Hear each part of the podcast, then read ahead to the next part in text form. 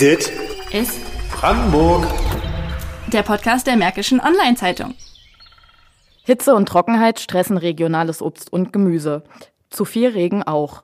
Mitten im Klimawandel müssen Landwirtschaft und Ernährung neu gedacht werden. Was ändert sich auf Brandenburger Tellern? Wachsen dank Klimaerwärmung Auberginen in der Lausitz? Kauft man bald Treppkauer Trüffel statt Spreewaldgurken? Und haben Spargel, Erdbeeren und Co. in unseren Breitengraden überhaupt noch eine Zukunft? Wir sind Lukas? Sophie Und Julia? Und in diesem Podcast sprechen wir über das Essen und regionale Produkte der Zukunft. Welchen Wert legen Sie denn so auf regionale Lebensmittel vom Wochenmarkt? sehr großen Wert. Wir sind eigentlich in der Woche, wenn wir es schaffen, zwei, ein, zweimal, manchmal dreimal holen wir uns frisches Gemüse. Die Tomaten, äh, so regional erstmal, natürlich auch ähm, das, was saisonal jetzt gerade äh, angesagt ist. Im Augenblick gerade Bohnen äh, und Tomaten. Wie, wie blicken Sie da so drauf, dass so vielleicht so 10, 15 Jahren das durch den Klimawandel hier schwieriger sein wird, so regionale Sachen dann zu, zu bekommen? Das wäre traurig, aber wahrscheinlich äh, wird es schon noch was geben. Die Händler auf dem Cottbusser Wochenmarkt kommen aus Polen und Deutschland. Sie verkaufen Tomaten, Lauch, Sauerkirschen und vieles mehr. Oft selbst angebaut und aus der Region. Zu fast gleichen Teilen von beiden Seiten der Neiße, weil auch polnische Landwirtschaft Brandenburger Teller füllt, fahren wir 15 Kilometer hinter die Grenze. Zwischen Kubin und Sasieki treffen wir dort eine polnische Landwirtin auf ihrem Erdbeer- und Spargelhof mit Restaurant. Ich heiße Szewior Dorota. Ich stamme aus dem Dorf. Mein Hof äh, existiert schon 25 Jahre. Den Gartencafé betreiben wir seit zwölf Jahren. Angefangen haben wir mit, mit Himbeeren, Erdbeeren und sowas. 80 Prozent von Dorotas Kunden kommen aus Deutschland zum Erdbeerenpflücken. Auf dem Besucherparkplatz stehen Kennzeichen aus Dahme-Spreewald, Spree-Neiße oder sogar Bautzen. Und das, obwohl die Straßen schlecht sind. Das sagen ja zumindest viele Deutsche. Dorota sagt, das sei wie ein Ausflug in die DDR. Wegen des polnischen Wirtschaftswachstums nimmt Dorotas polnische Kundschaft in den letzten Jahren zu.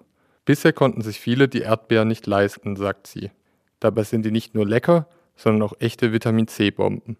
Und richtig anspruchsvoll ist die Beere auch. Es ist nämlich so, die Erdbeere mag schöne Temperaturen, aber nicht 30 Grad. 25 am Tag, 12 nachts, das ist optimal. Sie mögen keine Wassermengen von oben auf die Frucht, das bedeutet Schimmel. Und das zu verhindern, haben wir die Zelte. Wenn hat man die Zelte, da brauchen wir nicht spritzen gegen Schimmel. Das, was ich mache, das ist keine Arbeit, das ist Schufterei, sagt meine Tochter. Weil seit April bin ich auf Beine seit 3 Uhr bis 22, ja? pausenlos, sechs Monate durch. Da gibt es keine Wochenende, da gibt es keine nichts. Trotzdem mag Dorota ihre Arbeit. Aber ob sie die in Zukunft noch so machen kann, ist fraglich.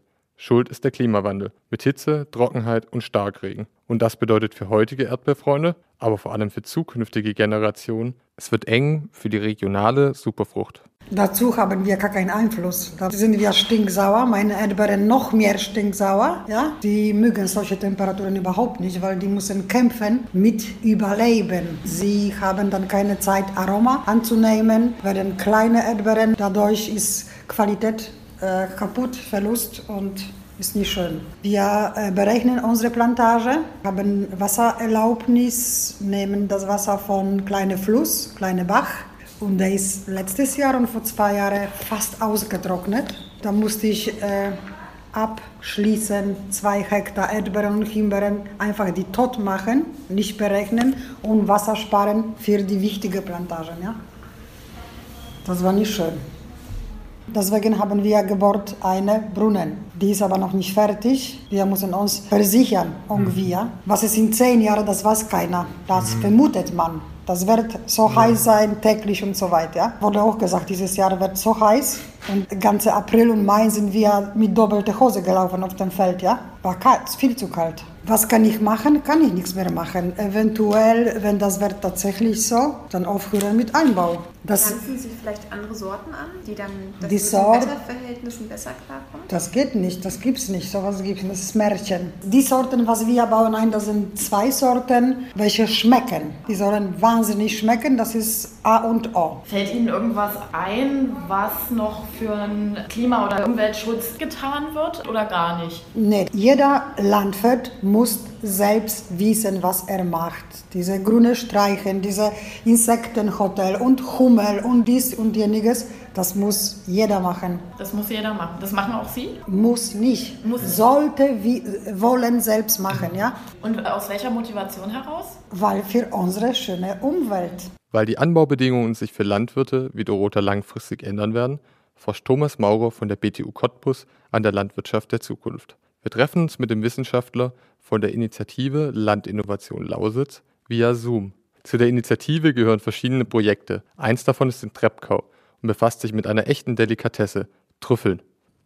Die Idee, das hat sich eigentlich eher durch Zufall ergeben, weil die Lausitz von ihren Bodeneigenschaften her eigentlich nicht Trüffelgebiet ist, aber dieser Trüffel, dieser spezielle Trüffel, der Frühlingstrüffel nämlich, der wächst da eigentlich schon ganz gut offensichtlich, weil er eben halt pH-Werte verträgt, die etwas niedriger sein können, also auch so im leicht sauren Bereich sein können. Und das ist in den Sandböden der Lausitz ja der Fall, dass sie so ein bisschen leicht sauer sind. Und da wurde eigentlich die Idee geboren, Mensch, wir könnten es doch mal versuchen, ob es in der Lausitz nicht klappt mit dem Anbau von Frühlingstrüffeln. Bringt es schon Ertrag oder funktioniert das? Oder?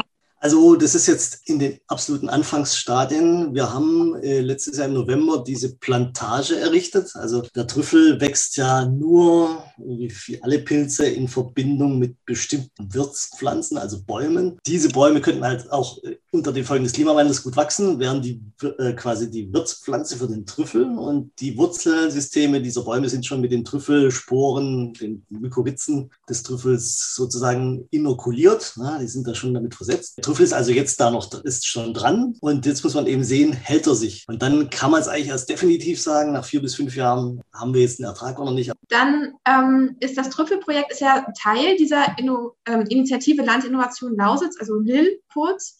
Was kann man sich denn darunter vorstellen und, und warum ist diese Initiative notwendig? Die Initiative ist eigentlich ein Verbund von Projekten, die sich aber alle entlang einer Strategie orientieren, die wir uns zusammen mit unseren Partnern ausgedacht haben. Für uns war eben Landinnovation wichtig, weil wir sehen, es gibt den Klimawandel, es gibt die Ernteausfälle, nicht nur in der Lausitz, aber auch vor allem hier. Es gibt den starken Rückgang der Biodiversität, es gibt den Strukturwandel in der Lausitz und all das wollen wir adressieren mit dieser Initiative Landinnovation. Ja, also Neben den Trüffeln forscht die Initiative Landinnovation Lausitz unter anderem auch daran, wie man mehr Wasser und Nährstoffe im Boden halten kann und an neuen Materialien für Kunststofffolien, damit die in Zukunft biologisch abbaubar sind. Ein großes Projekt befasst sich mit neuen Anbausystemen in der Landwirtschaft, mit mehr Gehölz und Blumenstreifen zwischen den Feldern.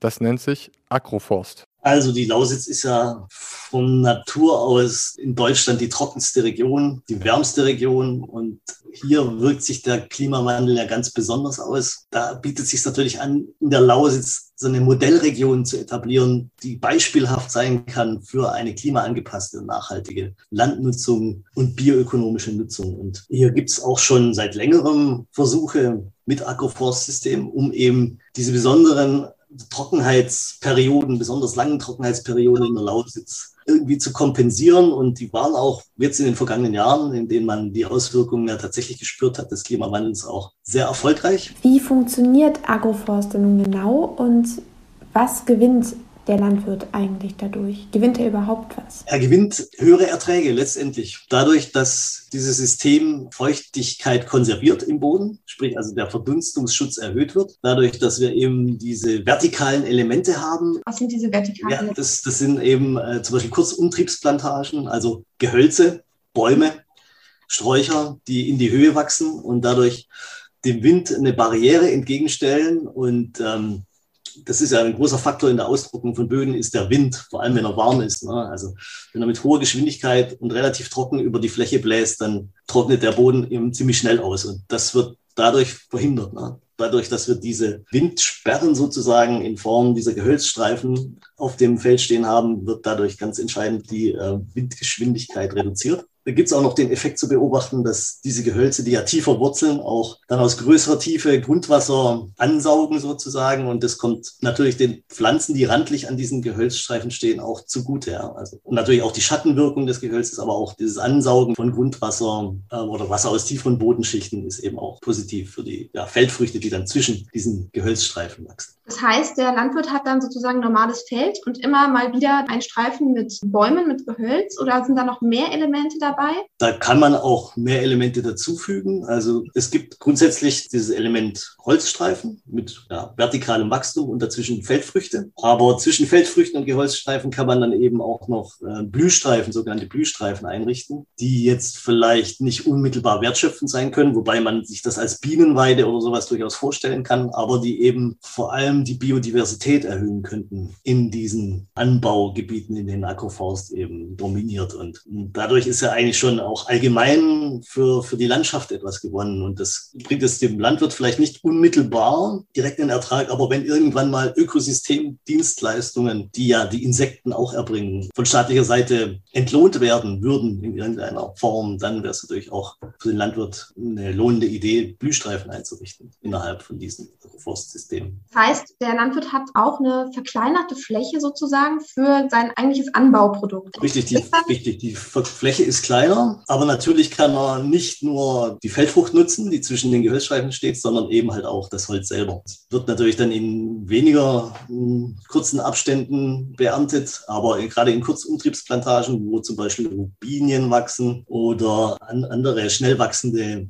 Gehölzsorten, da kann er eben relativ oft beernten und äh, dann dieses anfallende Holz zum Beispiel für Biogasanlagen bereitstellen oder eben für andere Fertigungen, Holz, äh, Holzpellets zum Beispiel. Also da gibt es eine, eine Vielzahl von Möglichkeiten. Vielleicht auch als Rohstoff für faserbasierte Kunststoffe. Mhm. Diese Art der, der Landnutzung, ist das denn konkurrenzfähig? Also wie stellen Sie sich dann so den Übergang in die Praxis vor? Wenn mehr Betriebe dafür gewonnen werden sollen, wird es leicht werden? Ja, also leicht wird es wahrscheinlich nicht oder ziemlich sicher nicht, aber es wird zunehmend weniger schwierig, weil wir allmählich diese Best-Practice-Beispiele haben, die auch anderen Landwirten zeigen, ja, wir können mit dem Klimawandel umgehen, wir können die Erträge halten oder vielleicht sogar steigern durch den Einsatz dieser Systeme. Und ähm, ja, diese Botschaft ist mittlerweile auch in der Politik angekommen und es wird sich nun darum bemüht, Agroforst als tatsächlich ja, Landwirtschaft zu definieren und dadurch eben auch förderfähig zu machen für die Landwirte. Und ähm, das ist ja also in Zeiten,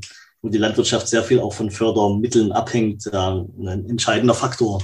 Das ist spannend. Also das heißt, Sie merken jetzt schon, dass Sie mit diesen Systemen mitunter dem, den klimatischen Verhältnissen besser gewachsen sind als herkömmliche Landwirtschaft. Ja, die, die gibt es. Also die Ergebnisse gibt es äh, gerade aus den trockenen Jahren der letzten Zeit. Also da hat man es schon deutlich gemerkt, dass äh, Agroforst Vorteile bietet und die Erträge höher ausfallen als auf konventionell bewirtschafteten Flächen. Wie kann man denn jetzt Klima- und Umweltschutz für Landwirte noch attraktiver machen? Ja, attraktiver ist es, wird es dadurch, dass wir diese Best-Practice-Beispiele eben zeigen. Es muss ein Demonstrator in der Landschaft existieren, der den anderen Betrieben zeigt, ja, hier ist wirklich die Möglichkeit, meine Erträge zu steigern und gleichzeitig auch zum Umweltschutz beizutragen. Das andere sind natürlich die politischen Rahmenbedingungen, die sich schon auch ändern müssen, weiterhin Richtung alternative Landnutzung und Wahrnehmen der, der Aufgabe der Ökosystemdienstleistungen. Ja, also, dass wir auch mehr Biodiversität brauchen. Wir müssen wegkommen von diesen konventionellen großen Schlägen, die ja hauptsächlich dafür verantwortlich sind, dass äh, in der Landschaft die Biodiversität so drastisch zurückgeht. Das alles muss natürlich auch irgendwo entlohnt werden, ne, dass der Landwirt sich darum kümmert, dass die, die Biodiversität Qualität erhöht wird auf seinen Flächen. Und ähm, ja, da ist, da ist sicherlich noch viel zu tun von Seiten der Politik und äh, auch viel, viel Überzeugungsarbeit zu leisten bei den Landwirten selber. Aber ich denke, wir haben jetzt den richtigen Weg eingeschlagen und können ja auch schon erste Erfolge vorweisen, die ähm, doch vielleicht dem einen oder anderen auch die Entscheidung für eine innovative Landwirtschaft erleichtern. Aber es ist, es ist eben auch eine große Lernbereitschaft gefragt von den Landwirten. Also das, das ist natürlich immer ein Risiko, sich umzustellen. Aber wir erleben es in, in unserer Arbeit eigentlich äh, doch regelmäßig, dass, dass hier auch ähm, sehr viel Bereitschaft da ist, sich neuen Themen zu, zu widmen und sich ja tatsächlich auch mit Innovationen zu beschäftigen in der Landwirtschaft und, und dafür auch ein gewisses Risiko einzugehen. Wie wird sich denn die Landwirtschaft in Zukunft verändern? Ja, im Extremfall kann es natürlich sein, dass man weniger Mais in Zukunft anbauen wird. Also das ist natürlich vor allem eine Futterpflanze. Das heißt also, dass wir weniger Fleisch auf den Teller bekommen werden und ähm, oder Fleisch deutlich teurer sein wird weil eben diese Futterpflanzenproduktion, es ist ja durchaus anspruchsvoll, diese Futterpflanzenproduktion ist aufwendig und ähm, oft in vielen Gegenden auch durch den Klimawandel äh, eigentlich auch nicht mehr lohnenswert. Ich denke, das ist, das ist so ein Aspekt, dass das Fleisch vermutlich teurer werden wird, dass wir auf Proteinersatzquellen umsteigen werden, mittel- und langfristig. Das könnte sein. Und zum Beispiel mit Teff experimentiert wird, diesem äthiopischen Getreide, das halt ähm, in trockneren Gebieten deutlich mehr Erträge bringt als der klassische Winterweizen. Und ähm, ja, also da, da ist natürlich, das ist der Blick in die Kristallkugel sozusagen, aber es könnte langfristig so sein, dass wir uns in manchen Bereichen umstellen mhm. können müssen. Aber würde das langfristig bedeuten, dass wir hier auch ganz andere Obst, Gemüse und so weiter Sorten anbauen müssten, also ganz andere Pflanzen? Naja, ich würde jetzt nicht so pessimistisch sein und sagen, es gibt gar keine Erdbeeren mehr und keinen Spargel. Letztendlich ist es alles eine Frage des Preises und wenn es zu trocken wird für Spargel und Erdbeeren, dann würde man wahrscheinlich auch zur Bewässerung greifen, was natürlich auch das Ganze teurer macht. Aber ähm, ich würde nicht sagen, dass wir jetzt äh, komplett auf Spargel und Erdbeeren verzichten müssen oder auf andere auf andere Sorten. Es ist natürlich möglich, dass man in vielen Fällen auch auf trockenheitsresistentere Obst- und Gemüsesorten zurückgreift. Also ähm, es gibt ja auch so das Prinzip des Dry Farming. Ne? Dry Farming heißt halt, ähm, ich habe eine Gemüsesorte, die ich da anbaue, aber die mit weniger Wasser auskommen muss. Dadurch sind die Erträge geringer, aber gleichzeitig konzentrieren sich in, diesem, in dieser Pflanze dann eben auch die Geschmacksstoffe sodass ich sie eben als ja, besonders schmackhafte Delikatesse, ähm, würde ich sagen, äh, auch relativ zu relativ höheren Preisen verkaufen kann. Aber das ist sicherlich, das wäre sicherlich nur so eine Nischenerscheinung. Aber damit wäre in Zukunft vielleicht auch zu rechnen und ja, könnte für die Landwirtschaft auch eine Option sein. Können Sie da noch ein paar Beispiele bringen? Äh, trockenresistente oder mehr trockenresistente Gemüsesorten oder ja auch Früchtesorten? Was wären da für Beispiele? Also vielleicht welche ja. denkbar wären, um sie in der Lausitz anzubauen. Ja. Ja, da muss man eben Sie überlegen, in den Mittelmeerraum schauen. Und äh, ich, ich glaube, auch hier bin ich kein Experte, aber ich glaube, die Aubergine wäre so eine, so eine Gemüsesorte, die die jetzt, die jetzt da äh, in Frage käme. Ja. Wird es vielleicht der Spreewald statt Gurken, gibt es keine Spreewaldgurken mehr, sondern Auberginen? Ja, also das äh, kann ich Ihnen nicht sagen, aber es wäre ganz witzig. Also Auberginen aus der Lausitz, warum nicht? Es ist auch eine Sache der Vermarktung. Ne? Also der Spreewald hat es geschafft, so eine Marke zu entwickeln. Wenn's, wenn die Lausitz für sich so, ein, so eine Art Label finden würde, ne? die, die Lausitzer Aubergine oder so, dann, dann wäre das ja, dann wäre wär schon mal aus marketingtechnischer Sicht viel erreicht. Auf dem Cottbusser Wochenmarkt ist die regionale Aubergine bereits angekommen. Welche Produkte, vielleicht zählen Sie so zwei, drei auf, die Sie selber anbauen? Habe ich alles hier, was haben Kohlrabi, Blumenkohl, Borre, Mogeln, Tomaten, Gurken. Mhm. Ein Forscher hat uns jetzt gesagt, es könnte sein, dass wir in Zukunft hier vielleicht Auberginen anbauen, weil sich das Klima ändert. Was das sagen Sie dazu? Brauchen wir doch schon an. Ja? Ja, sind wir auch schon ein paar Mal angebaut, schon vor Jahren. Und funktioniert das gut? Ja. Muss man ein bisschen geschützt, weil die ein bisschen wärmer oder Zelt oder Gewächshaus machen oder draußen ein bisschen geschützt. Aber ich verkaufe die Pflanzen schon jetzt na, nach der Wende, 20 Jahre. Und die Leute kaufen so, probieren sagen. Geht nicht die Masse, ein, zwei Pflanzen, aber wird ja so ein Strauch, ne? Da ist genug dran, die wachsen schon. Ja. Aubergine im Glas, saure Aubergine zu Kartoffeln, Quark und Leinöl. Vielleicht Senfaubergine mit Trüffel garniert. Mal im Ernst, mitten im Klimawandel wird sich auch der Obst- und Gemüseanbau verändern. Da sollten wir uns schon mal ein paar italienische Rezepte überlegen. Oder vielleicht doch lieber CO2 sparen. Dit ist Brandenburg. Der Podcast der Märkischen Online-Zeitung.